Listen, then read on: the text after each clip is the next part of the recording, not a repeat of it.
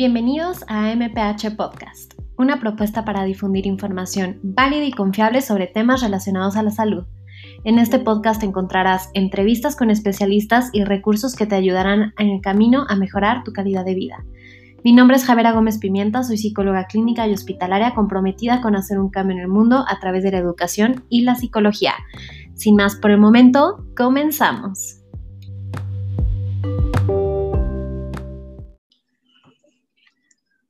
Muy bien, pues bienvenidos a un episodio más de AMPH Podcast. Hoy estoy muy emocionada porque nos acompaña un excelente profesional que nos va a hablar de un tema súper importante que es en general en cuidados me gustaría presentarles a la psicóloga Andrea García Muñoz. Ella cursó la licenciatura en psicología y la maestría en medicina conductual de la Universidad Autónoma de México y realizó su residencia en el Hospital General Dr. Manuel Gea González en la Clínica del Dolor y Cuidados Paliativos. Actualmente imparte talleres y cursos en línea y brinda atención psicológica bajo el enfoque cognitivo-conductual. Andy, muchísimas gracias por estar aquí con nosotros acompañándonos. Hola Javi, pues muchísimas gracias por haberme invitado. La verdad es que me emociona mucho y se me hace un proyecto muy bonito y pues ahora con el podcast, entonces está excelente.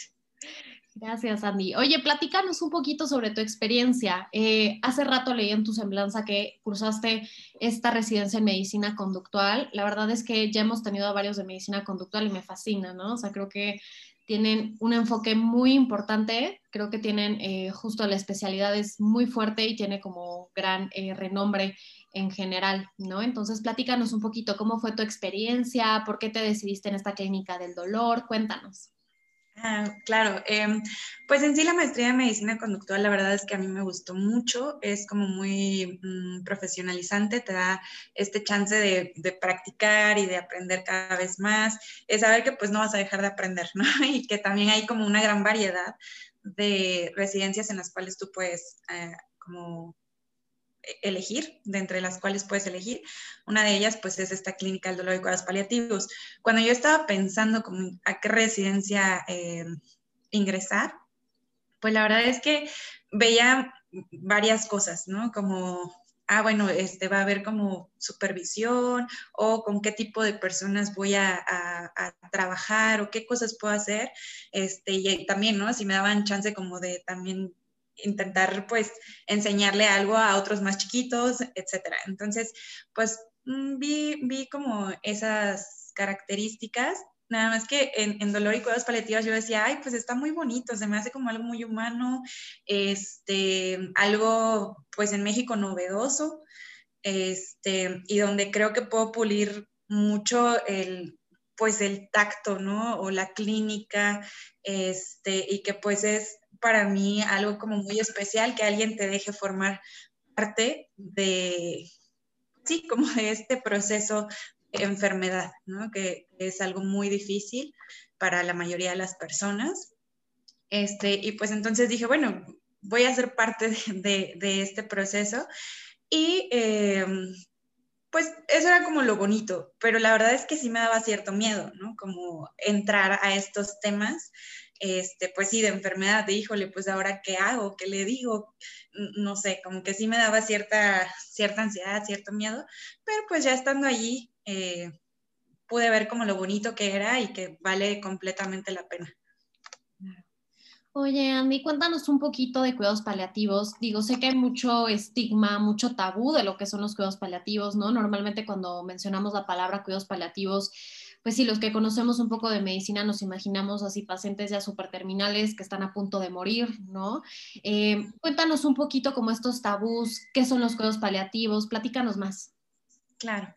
Eh, pues bueno, los cuidados paliativos es un enfoque de atención eh, transdisciplinaria, ¿no? Ve a la persona pues como lo que es, como un todo, no solo una enfermedad, sino que pues tiene varios aspectos bien importantes, que es pues lo biológico, obvio, eh, pero también lo psicológico, lo social, lo espiritual incluso.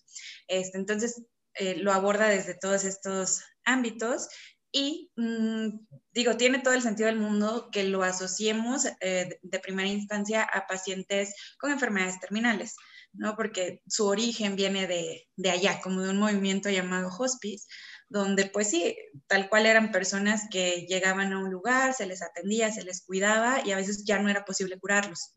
Entonces, pues eh, generalmente las personas que llegaban eran personas al final de su vida, con enfermedades que ya los tenían muy, muy eh, cercanos a la muerte. Entonces tiene sentido, pero no es exclusivo para, eh, para ese tipo de, pacientes o de enfermedades o personas.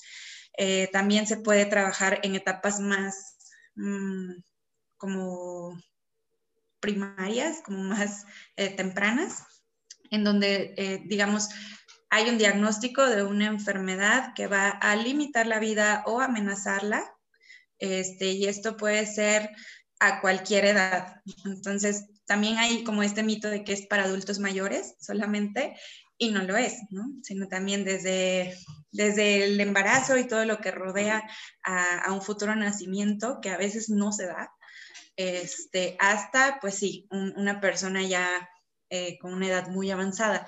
Pero aquí, digamos, el meollo es una enfermedad que se presenta y que pueden ser muchísimas. Entonces, puede ser desde diabetes, que a lo mejor no, no implica así una relación tan directa para causar la mortalidad, pero que sí es un factor o que sí puede limitar tu vida, hasta pues lo más conocido, ¿no? El cáncer pero también pues puede ser cuestiones de parálisis cerebral, esclerosis múltiple, eh, malformaciones congénitas, este, demencias y ahorita pues con un proceso agudo que es el COVID, también se presenta en condiciones agudas, como podría ser quemaduras eh, pues muy, muy graves, heridas graves, pero que justo son, son condiciones que necesitan todo esta, toda esta atención integral.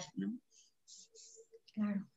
Súper, Andy. Sí, concuerdo contigo. Lo platicábamos, ¿no? Como esta parte de todos los tabús que hay en torno a los cuidados paliativos. Y ahorita que mencionas esto, es, es importante, ¿no? Mencionar que no nada más es para enfermedades que, que atenten 100% contra tu vida, sino puede ser para enfermedades que te vayan a limitar en general. Ahora, ¿cómo, cómo sabemos cuándo a un paciente ya lo mandamos a cuidados paliativos? Pues lo ideal es que sea desde un diagnóstico de una enfermedad de este tipo, ¿no? que está amenazando su vida o que eh, pues va a requerir, eh, requerir perdón, cierta atención. Eh, es decir, bueno, pues cuando tenemos un diagnóstico a veces nos cambia la vida de un día a otro.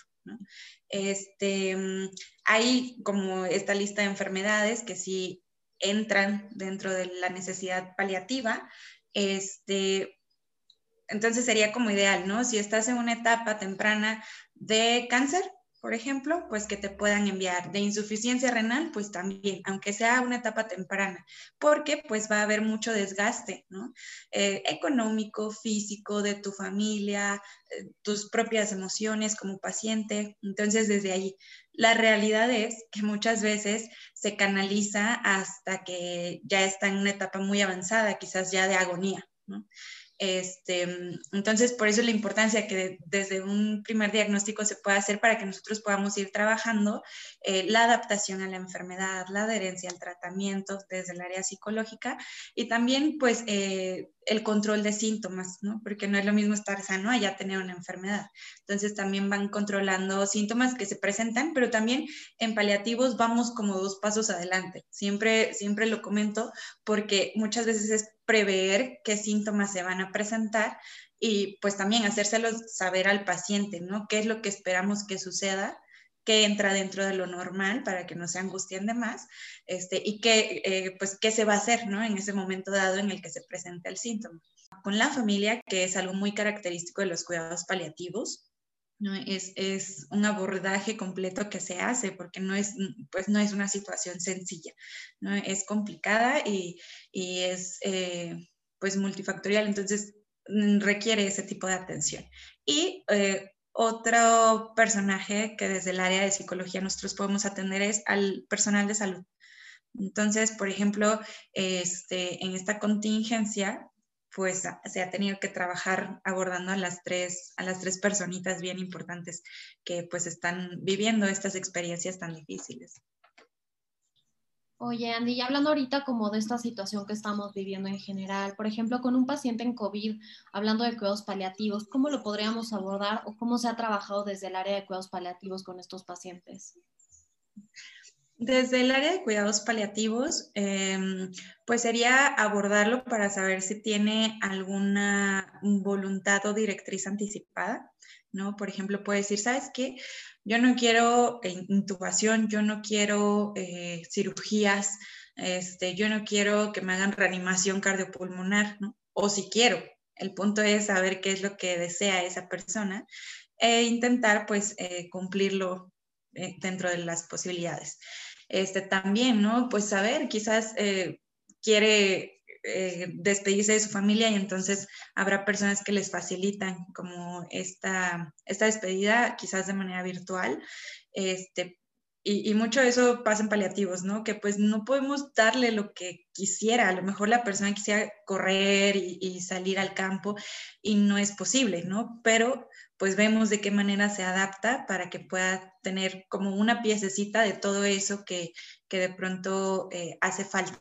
Entonces también preguntamos como cuáles son sus preocupaciones, sus miedos, eh, no en COVID, pero en otras enfermedades, eh, pues las personas de pronto me dicen, ¿sabes qué? Yo puedo morirme tranquilo, estoy bien, obvio que no tengo prisa, ¿no? Pero lo que me preocupa es mi familia, ¿Qué va a pasar con ellos después, cuando yo muera? No quiero que estén muy tristes, etc. Entonces, esa es una preocupación recurrente. Este, dejar asuntos como conclusos, ¿no?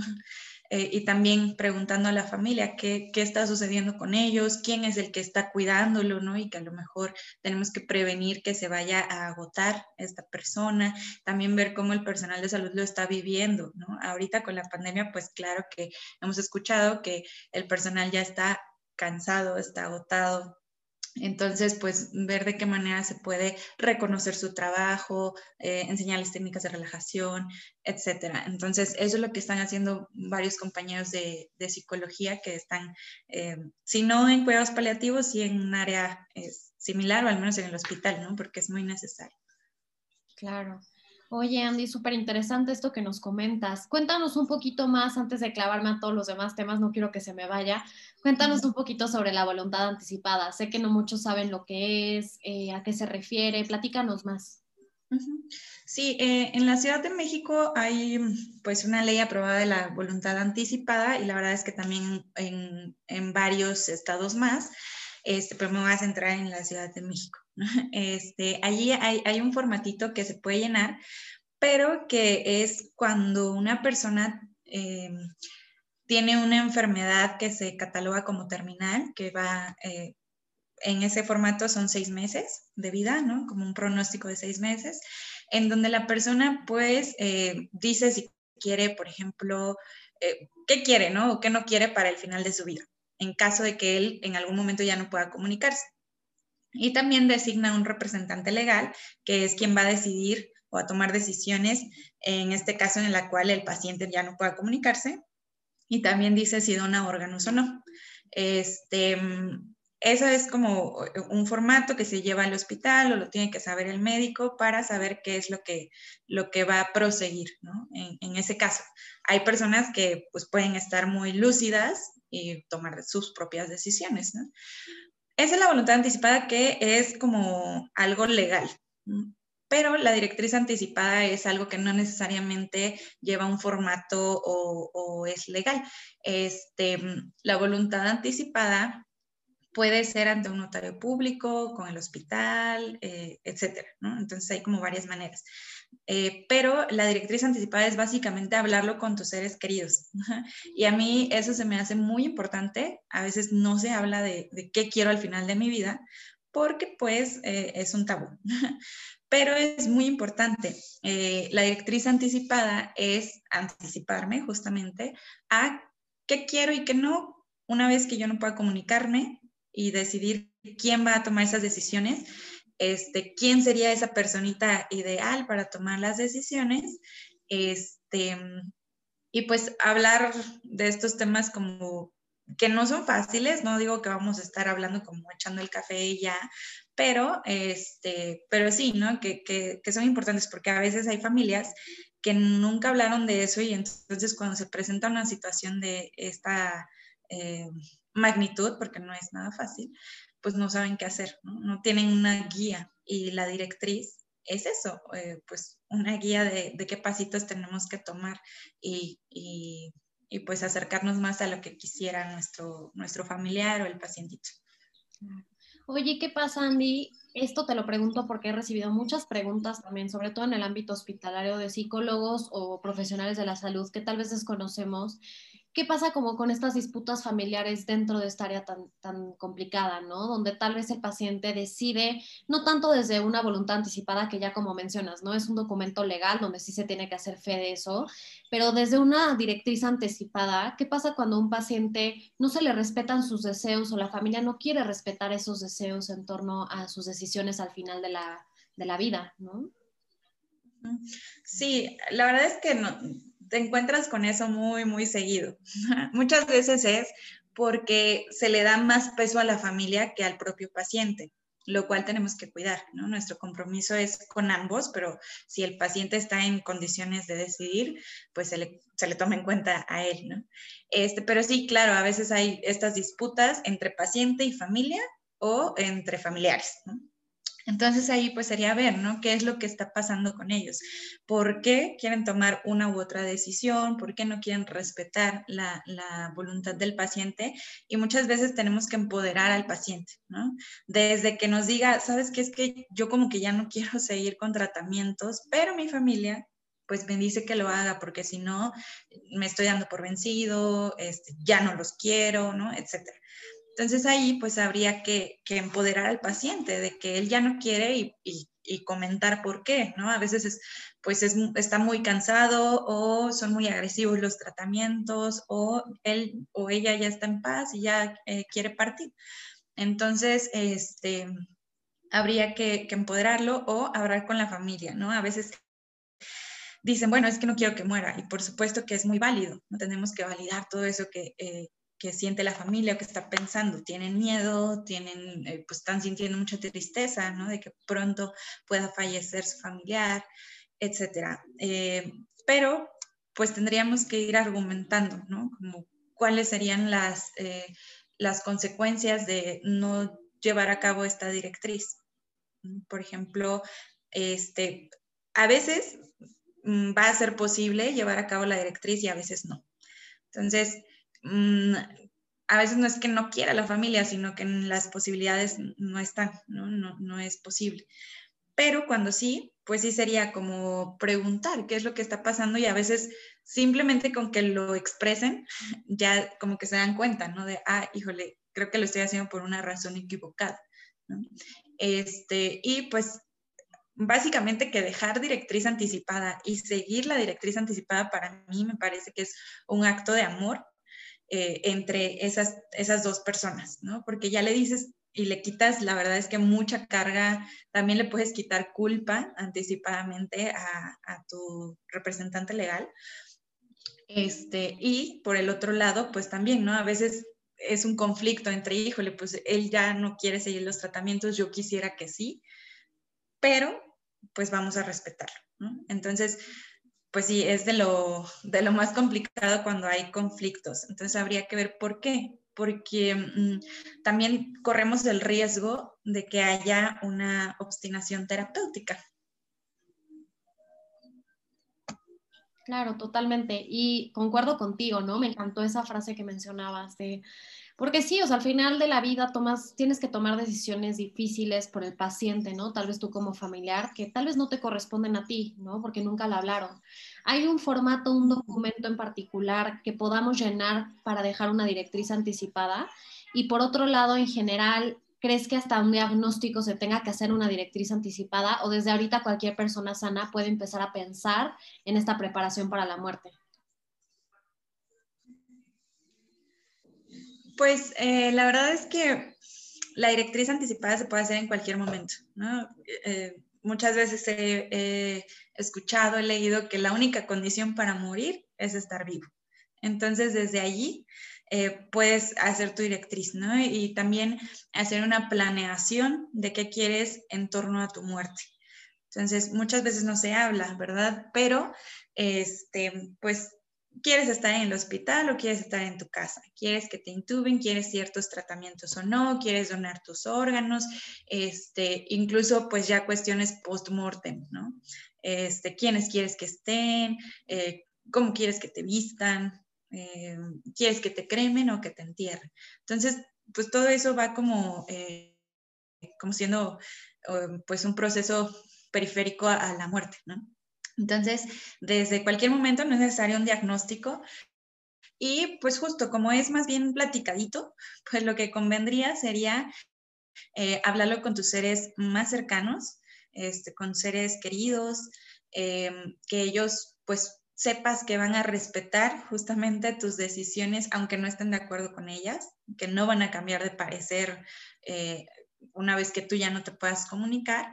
Este, y pues sí, básicamente también cuando hay estos conflictos entre la familia y el paciente, este, pues muchas veces hablamos con el paciente y que haya ahí unos testigos de su familia, ¿no? Para que él recuerde o vea o escuche qué es lo que quiere el paciente. Entonces, eh, esa es una opción y en cuanto a la parte legal de la directriz anticipada, pues mm, no hay como tal, como un formato, a lo mejor nos podría ayudar alguna guía, ¿no? Como para saber de qué, vamos a hablar o cómo lo hacemos. Y para eso hay algunos, eh, algunos recursos en línea, ¿no? Que te hacen, eh, pues, hacerlo un poquito más, como más llevadero, este, que no sea una plática tan, eh, tan pesada, por así decirlo, porque pues para algunas familias es muy sencillo, ya lo tienen como muy integrado, ¿no? En su dinámica, hablar de esto, pero para otras no. Entonces, este, pues algo legal no hay, pero, pero sí hay como ciertos recursos en línea que podemos utilizar. Súper. Y ahorita que comentas esto, como que me puse a pensar, ¿no? Cuéntanos un poquito más para entender. O sea, creo que hay mucho esta frase y se ha romantizado mucho lo que es la muerte, ¿no? Y como esta enfermedad terminal y demás, en películas, en series, en telenovelas, etcétera, ¿no? Como en estos contenidos. Entonces, ¿qué pasa, no? O sea, ¿qué pasa cuando te dan un diagnóstico que sí atenta contra tu vida y sabes que la muerte se acerca? O sea, ¿qué pasa psicológica y emocionalmente hablando? O sea, ¿qué podemos esperar? Y cómo podemos apoyar también, por ejemplo, si es que nos dan a nosotros el diagnóstico o si a alguien cercano le dan el diagnóstico, ¿cómo podemos apoyarlos desde un lugar, no de psicólogos, no de profesionales de la salud, sino como personas en general? Ok, pues ahí eh, cada va a responder diferente, obviamente, este, desde sus recursos, desde su forma de ser, de la relación que tiene con esta persona que recibe el diagnóstico. Eh, creo que mucho, y siempre lo digo, viene desde la idea que nosotros tenemos sobre la muerte, porque justamente dices, a veces la romantizamos o a veces la volvemos un tabú.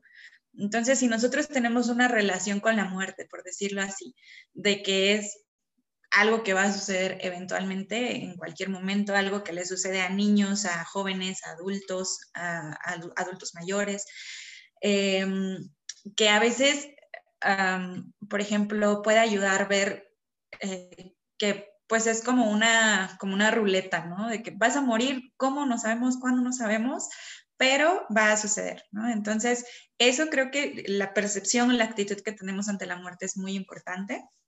Este, mm, pero en cuanto a apoyar a alguien, sí me gustaría como decir, desde el personal de salud, sería importante desde cómo das la mala noticia, cómo la dan, este, qué impacto puede tener sobre la persona que la está recibiendo. Y este, pues como, como familiar o como persona, la verdad es que pues es estar, eh, estar presente y es como, como las veces que hemos hablado del duelo, ¿no? que a veces no sé qué decir, no sé qué, eh, qué expresar verbalmente, pero con estar allí físicamente, con decirle, sabes qué, si necesitas algo, tú dime con qué te apoyo, este, y, y, sobre todo yo creo que algo muy importante y que es clave es escuchar al paciente, no decirle échale ganas, no decirle te vas a curar, este, no decirle, em, no, pues esto depende de ti, o algo que he escuchado mucho es darle información incorrecta de por qué se enfermó, ¿no? Eh, ah, es porque reprimiste tus emociones, porque hiciste corajes, e, ese tipo de cosas, la verdad es que hacen más daño que bien, entonces evitar eso. Este, y pues sí, em, estar, estar allí, ¿no? Y escucharlo, qué es lo que sí quiere, qué es lo que no, porque hay personas que, eh, pues desde un primer momento ellos ya saben qué, qué decisiones tomar y sobre todo también ayudarles a buscar información eh, con evidencia científica, ¿no? Para que puedan tomar decisiones informadamente, no solo basados en, en su emoción, sino en que conozcan los pros, los contras y ellos deciden. Este, y pues eso también respetar eh, sus decisiones, pero pues el apoyo es, es, básico. También, si es posible, pues acercarlos al servicio de psicología y buscar si es que hay un equipo de cuidados paliativos o profesionistas que estén dando atención paliativa, pues también ver cómo podemos acercarlos a ellos. Claro. Me encanta, me encanta esto que comentas, Andy. Se me hace súper importante, ¿no? Como esto que dices de la actitud que tenemos nosotros frente a la muerte. Y tal vez todavía no tenemos ningún diagnóstico y, yo quiero creer que los que nos están escuchando, ¿no? Pero bueno, sí, sí, justo como el ver, ¿no? O sea, ¿qué, actitud nosotros tenemos desde antes de cualquier diagnóstico? Visualizar nosotros qué pensamos de la muerte, ¿no? O sea, tener como este trabajo de introspección, de, de pues sí, realmente ver nuestras creencias para poderlo afrontar. Y como bien mencionas, sí, desde los profesionales de la salud, creo que es básico, ¿no? O sea, el tener este tacto con el paciente, esta empatía, este respeto también, ¿no? Y poder eh, guiarlos, darles esa información válida y confiable igual lo que mencionas, ¿no? del apoyo psicológico. ¿Qué tanto han, recibido el apoyo psicológico? Por ejemplo, sé que dentro del hospital donde tú estabas están muy capacitados, ¿no? En cuestión de psicología, tienen una vara muy alta, ¿no? En cuestión de calidad y de atención al servicio y demás. Pero en general, ¿cómo crees que nos perciben en el tema y en el área de cuidados paliativos a los psicólogos? Ok. Pues fíjate que... Mm, está como dividido, ¿no? Hay quienes eh, desde el área de medicina este, o de enfermería u otras dicen, bueno, pues es que es, es base, ¿no? Porque a, veces eh, cuando son temas relacionados a la muerte dicen, híjole, ahí está, es paliativo, entonces psicología paliativa, ten, ¿no? Eh, tú atiéndelo, ¿no? Como que eso les puede ayudar a, a poder hablarnos, ¿no? O porque son, pues, noticias muy impactantes para la familia y el paciente y, pues es todo un proceso de enfermedad eh, muy impactante. Entonces, pues como que ahí hay a quienes se les facilita, ¿no? Decir, bueno, como son cuestiones emocionales, pues psicología, ¿no? Así lo ven a veces.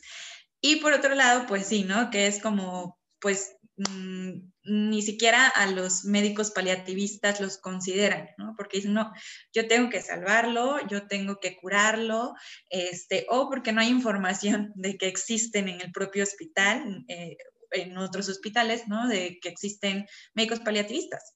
Entonces, este, pues ahí es batallar de una u otra manera a veces, porque pues uno no es todo lo que hacemos, ¿no? En, psicología, te, comentaba, hacemos otras cosas más, eh, abordamos otros temas, otras conductas, em, pero pues a veces sí habrá que lidiar con eso, ¿no? Con las ideas de que es solo para el final de vida, este, porque esto no solo son creencias de, eh, de población general, sino incluso eh, por falta de educación en el tema en algunas otras profesiones que están dentro del área de la salud. Y eso es, es eh, pues algo a considerar, porque entonces ahí hay un área de, mucha oportunidad para poder mejorar la calidad de, la atención. Eh, respecto a psicología, pues como en muchas áreas, mm, no es considerada eh, en cuenta a menos que ya te vean en acción. Una vez que dicen, híjole, sí, ya vi qué es lo que hizo, ya veo a la familia más como más tranquila, este, ya veo al paciente más informado, etcétera, pues ya dicen, ah, bueno, creo que sí hay que hablarles un poquito más, ¿no? Pero muchas veces hasta que, hasta que observan qué es lo que haces y cómo lo haces. Oye, y hablando de este tema de psicología, Andy, ¿Cómo crees que, impacta el trabajar, eh, por ejemplo, tú eh, en esta área en particular, ¿no? En la clínica del dolor y cuidados paliativos, ¿cómo te impacta a ti como psicóloga? O sea, ¿crees que necesitas tener como alguna habilidad en particular para manejar con este tipo de pacientes? ¿O eres más probable a tener burnout, ¿no? O sea, que con este contacto con este tipo de pacientes, ¿cómo te ha impactado en general a ti? ¿Cuál ha sido tu experiencia? Pues ahorita eh, me acuerdo, ¿no? De que te decía, ay, al principio sí que me daba como ansiedad. Este, pero pues poco a poco eh, te adaptas, ¿no? Pero creo que algo básico es em, la actitud ante la muerte, ¿no? Que, que, que tú puedas ir desarrollando y, y, sí, o sea, yo vuelto atrás y digo, bueno, no es lo mismo, ¿no? El cómo veía antes a la muerte a ahorita, que he hecho como toda esta reflexión y que, eh, pues más bien la evidencia me dice, ¿no? Como, pues esto es lo que va a suceder. Este, ah, otra cosa es el trabajo en equipo que te guste mucho trabajar con otras personas. La verdad es que mi experiencia en esta clínica del Hospital General Dr. Manuel J. González fue muy enriquecedora. La verdad es que es un equipo bien bonito este, y que eh, se intenta que esté un equipo de cuidados paliativos integral. Entonces, medicina, enfermería, psicología, fisioterapia, nutrición y trabajo social básico. Y además, pues voluntarios, tanatología, acupuntura, etc. Entonces, este, un trabajo en equipo porque es echarse la mano, ver qué es lo que necesita esa familia y ese paciente. A lo mejor no es un síntoma biológico o fisiológico, sino eh, una cuestión espiritual, una cuestión de capacitación, ¿no? De cómo cuidarlo. Eh, entonces ahí, pues cada quien va tomando como la batuta en, en diferentes momentos, dependiendo de qué necesitan ellos. Este, eso creo que otra es em, tener cierta eh, espiritualidad en cuanto a que sepas que hay algo que te conecta eh, con algo más grande que tú, ¿no? Llámese religión, llámese este, naturaleza, universo, eh, ciencia. Lo que tú gustes, pero que te haga como como que te alimente ese espíritu. Eh, sin sonar como muy abstracta, este, creo que es algo que, te ayuda a entender mejor a los pacientes. Este, también esto, ¿no? Tener como la apertura a que no van a pensar como tú, no van a decidir lo que tú harías. Este, también tener eh, como una habilidad de explicar en términos mucho más sencillos eh, qué es la enfermedad, cuáles son los tratamientos, este, y ser pues muy, muy compasivo. Esto quiere decir, pues intentar ver las cosas desde su perspectiva, este, y pues creo que la mayoría de los que estamos en, en, en, el área de psicología sería esta intención de aliviar el sufrimiento o de ver cómo podemos apoyar a la persona. Eso y tolerancia a la frustración. Creo que eso lo puedes ir desarrollando ya estando allí. Este, pero sí es muy importante porque justo te vas a, topar con que puedes ver, bueno, es que ya es claro que el paciente eh, necesitaría cuidados paliativos, ¿no? Este, para que esté más cómodo, porque tiene ciertos síntomas, porque le acaban de dar esta noticia, etcétera. Este, entonces, a veces no, no, los, no los refieren, como decíamos, este, a veces no hay mucho tiempo y tienes que hacer las cosas que se puedan en ese, en ese tiempecito que tienes, este, porque, bueno, pues no dejan de ser situaciones que conllevan tristeza. Entonces, también para, para lidiar con estas emociones, este, y pues bueno, porque estás mm, trabajando con una persona que este, pues te deja como entrar en su intimidad, ¿no? Con las familias que te dejan entrar en su intimidad. Entonces, ah, para mí eso se me hace algo muy valioso y que tenemos que respetar y cuidar así como con pincitas, como qué es lo que le vas a decir, cómo se los vas a decir, qué les vas a proponer y cómo, este, de tal manera que todo sea muy respetuoso, que los tratemos con la dignidad que se merecen. Este, y pues sí, ¿no? Brindar, brindar un cuidado dentro de nuestras posibilidades en todos los sentidos. Claro, qué bonito esto que mencionas, Andy, concuerdo, ¿no? O sea, qué, qué momento tan íntimo que te dejan entrar las familias y los pacientes en este último momento de vida, ¿no?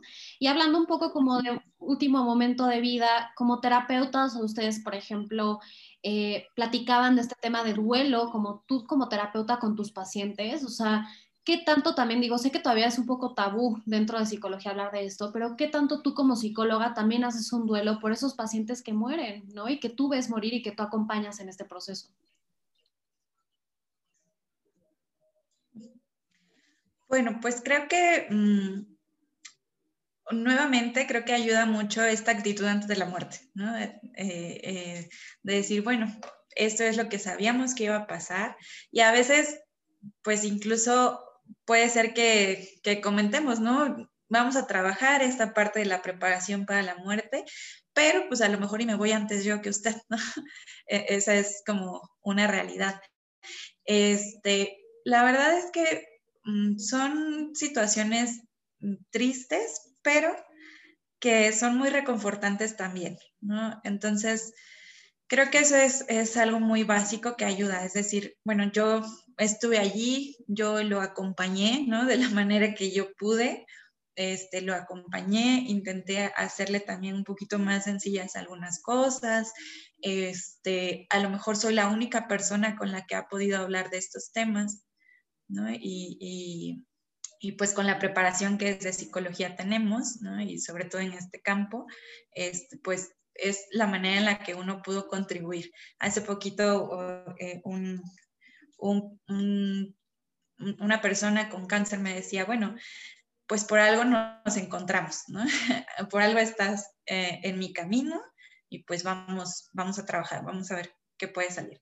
Y sí, eh, digo, es frustrante en cierta forma no poder cambiar el rumbo de, de la enfermedad, pero podemos cambiar pues esta manera en la cual las personas mueren. Oye, Andy, ahorita que, nos platicabas como de esto, hemos mencionado a lo largo de la plática como esta preparación para la muerte en general. ¿Cómo nos preparamos para la muerte? O sea, ¿cómo llegas a ese punto en donde te sientes a gusto, tranquilo? Digo, sé que la espiritualidad tiene un componente muy fuerte, sobre todo en esto, ¿no? Pero ¿cómo llegas como a ese momento? O sea, y más allá de tips o consejos o lo que sea, ¿qué trabajo se tiene que hacer, ¿no? Como para llegar a ese punto donde te sientas a gusto con la muerte. Sí, pues em, algo básico es tener la conciencia del diagnóstico y la aproximación del pronóstico. ¿no? podemos hablar de, de, estos temas con alguien que todavía no eh, enterado siquiera ¿no? qué enfermedad tiene, de qué se trata esta enfermedad, eh, de, si ya está muy avanzada o no. Entonces, habría que ver que ya contamos con esta información. Entonces, desde que la persona tiene información, ya va eh, como integrándolo ¿no? a su realidad. Eh, podemos facilitar de alguna manera, por así decirlo, dando la mala noticia de manera adecuada, ¿no? siendo muy empático muy cálidos, etcétera, para que no nos vaya a resultar peor de lo que ya de por sí eh, será. Em, entonces, eh, es eso, la persona, eh, pues sí tiene que hacer un gran trabajo, ¿no? Porque a veces es irte de un, de un punto a otro para decir, bueno, híjole, pues sí, también los niños mueren, también otras personas mueren. Y la verdad es que mm, yo creo que hasta que no estés en ese punto viviéndolo tú en carne propia, no puedes saber, ¿no? Eh, pues uno hace como ahí lo que, lo que puede para ir eh, preparando a la persona, pero pues, nunca lo vamos a, saber hasta que estemos en ese punto. Pero, este, pues algo que, que puede ayudar a la persona, sobre todo como en esta etapa terminal, pues sí, es mucho hablar mm, desde cómo fue, ¿no? ¿Cómo le dio la noticia? Este, ¿Qué entendió? ¿Qué pasó? ¿Cómo lo ha ido como eh, percibiendo? ¿Su familia cómo ha reaccionado? ¿Cuánto apoyo ha recibido? Este, ¿Qué es lo que le preocupa? ¿Qué es lo que le da miedo? ¿no? Este, a veces eh, habría, que, habría que ver como qué es lo que necesita la persona, ¿no? A lo mejor sí es expresar estas emociones, a lo mejor es comunicarse con seres queridos, a lo mejor eh, pues ahí tiene asuntos pendientes, ¿no? Como a lo mejor algún testamento, a lo mejor pedir perdón, perdonar a alguien, este, entonces pues no es algo sencillo, cada quien pues va a caminar como eh, por su propio sendero, pero eh, pues se le va acompañando porque te digo, a veces somos las únicas personas con las que hablan estos temas. Entonces, eh, sí tendríamos que hablar como de, de, pues que este va a ser el destino, ¿no? Que, sigue, es decir, la muerte. Y pues nosotros mismos como, como profesionistas no, no decir palabras distintas, ¿no? Por ejemplo, ah, cuando ya no esté aquí. O sea, las podemos utilizar siempre y cuando eh, también utilicemos las demás palabras, ¿no? Como, eh, bueno, una vez que usted muera o este, después de su muerte. Eh, siempre, pues, como con mucho respeto y también comentándole a la persona, ¿no? Incluso a veces lo que, lo que hago es desde un inicio decir, vamos a hablar temas difíciles, este, temas que a lo mejor van ahí a mover muchas emociones, pero que son importantes. Este, entonces ya desde ahí pues vamos como previniendo a la persona, ¿no? De qué vamos a hablar. Este, mm, con esto no quiero decir que le vamos a quitar la esperanza que pueda tener de curarse o de vivir más tiempo, ¿no? Ojalá que así sea. Este, lo vamos a mantener allí, pero también dando la, otra posibilidad, ¿no? Bueno, ese es un, caminito, una vía en la cual eh, pudiera suceder y ojalá que sí, pero pues, ¿qué tal si no, no? ¿Qué pasaría si no es así, este, etcétera? Entonces, pues eh, ahí es como muy, muy particular, ¿no? Dependiendo de qué va también surgiendo, porque no es lo mismo eh, lo que le preocupa a alguien que lo que le preocupa a otra persona. Este, entonces, pues es como ir viendo cada quien qué es lo que necesita. Me encanta. Oye, Andy, y como que este sentido ahorita que, que, mencionabas, ¿no? Como el tema de la muerte y hablar con el paciente y que cada paciente es diferente, ¿qué tan importante consideras este sentido de trascendencia en estos momentos, ¿no? O sea, ¿crees que hay como algo en común dentro de estos pacientes? Sigo, sé que cada paciente es, individual y tenemos que verlo cada uno con su contexto, pero en general, ¿has visto algo en común con este sentido de trascendencia? ¿Cómo se expresa? ¿Cómo lo podemos trabajar? Sí, sí, totalmente. Eh, la trascendencia pues es como esta conexión que podemos tener con otros, ¿no? como en, manera horizontal, con otras personas, otros seres queridos, con nosotros mismos y eh, con algo como más allá de nosotros, algo más grande, algo que nos, nos absorbe. Entonces, eh, una, cuestión de trascendencia, eh, es decir, como una vez que yo ya no esté, de qué manera trasciendo, O en quiénes trasciendo. Entonces, sí, eh, hay, hay personas que trascienden a partir de las enseñanzas que le dieron a sus hijos o a sus alumnos. Muchas veces es algo más eh, como de profesores. Este, también algo que he visto que ayuda a la espiritualidad de las personas es la naturaleza, ¿no? el estar en un lugar como el mar, como el bosque, eh, ver a los animalitos, ver una planta, una flor, eso eh, también es recurrente. Este, y hay otra parte que sería el legado, ¿no? Como eso que dejamos una vez que nosotros morimos. Eh, hay quienes dejan a lo mejor una receta, ¿no? De cocina, las abuelitas, ¿no? Que dejan una receta muy buena. Este, también hay personas que dicen, bueno, pues yo ya les dejé una casita a mis hijos, y ya, ¿no? con eso estoy tranquilo. Hay quien, quien dice, y sobre todo como en esa generación de, bueno, mis hijos tienen una carrera, y ese es mi legado.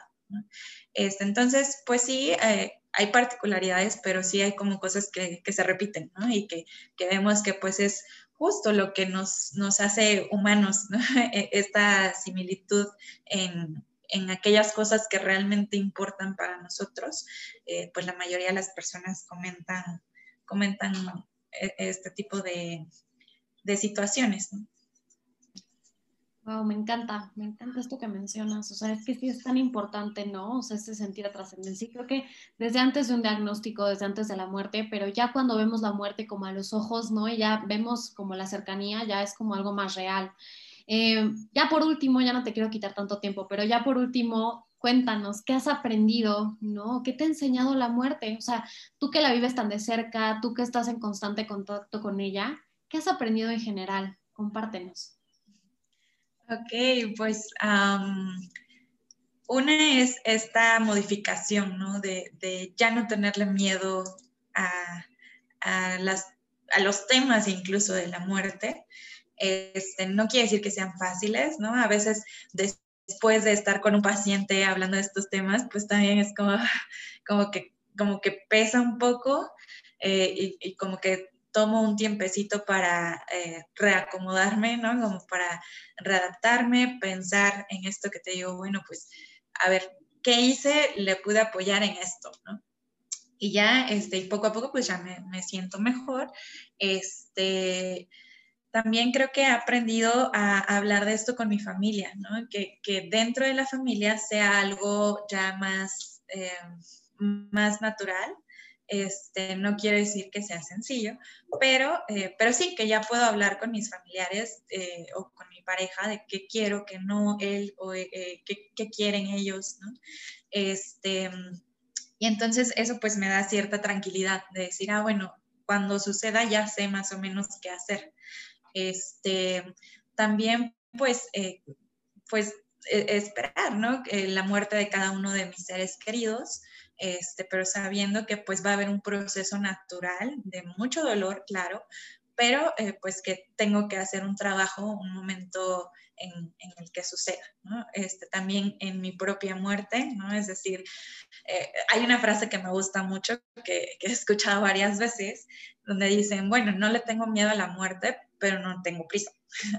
Entonces, es algo así, pues claro que me gustaría concluir ciertos proyectos, pero pues eh, si tiene, si, si eh, es decir, cuando suceda, pues va a suceder, ¿no? Entonces es un poquito más como, como si te pusieras más flojito a, este, pues a, que eso va a suceder en algún momento.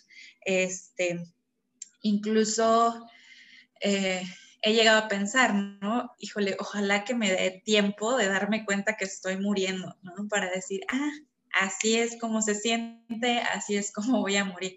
Entonces, eh, ya ha sido como mucho más sencillo integrarlo.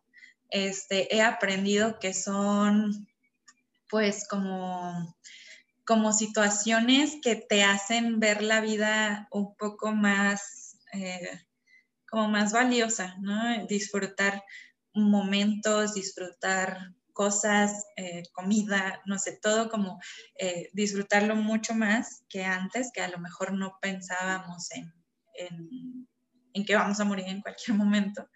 Este, y creo que eso es algo muy bonito porque justamente hablando con las personas que ya están, o sea, que ya tienen ese aviso de que la muerte eh, pues se aproxima, pues justo, ¿no? Dicen, bueno, ahora disfruto sentarme en el parque, ahora disfruto este, pues los momentos con mi familia, ¿no? Que antes a lo mejor no, y que a veces vivimos así, ¿no? Como sin, sin ponernos a pensar qué alimenta mi espiritualidad, qué es lo que realmente disfruto, ¿no?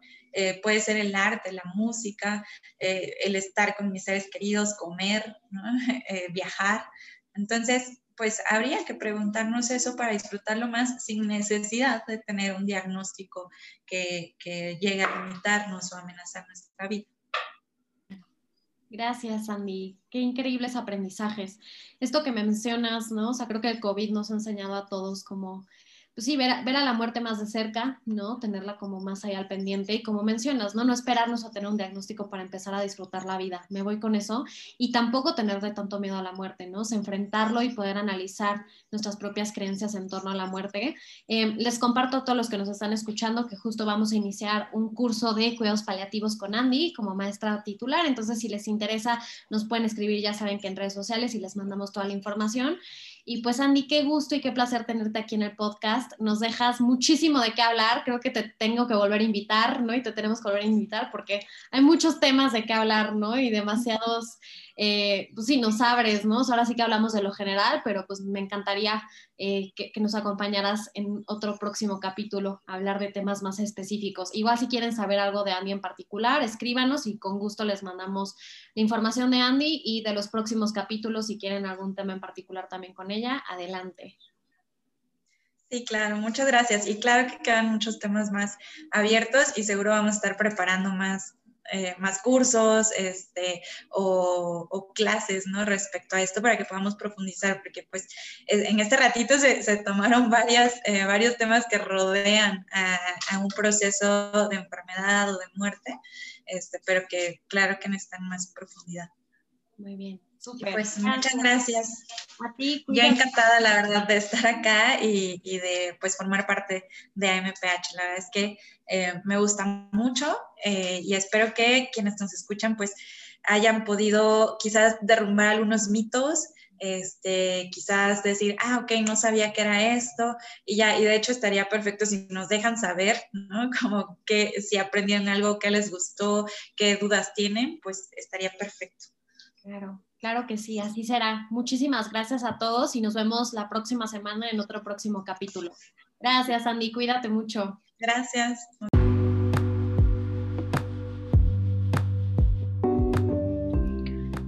Gracias por haber estado una semana más en AMPH Podcast. Nos vemos la próxima semana para mayor entrevistas, información y recursos que seguramente te ayudarán en este camino para mejorar tu calidad de vida. Nos invitamos a seguirnos en nuestras redes sociales como arroba mph.mx. Nos vemos el próximo jueves.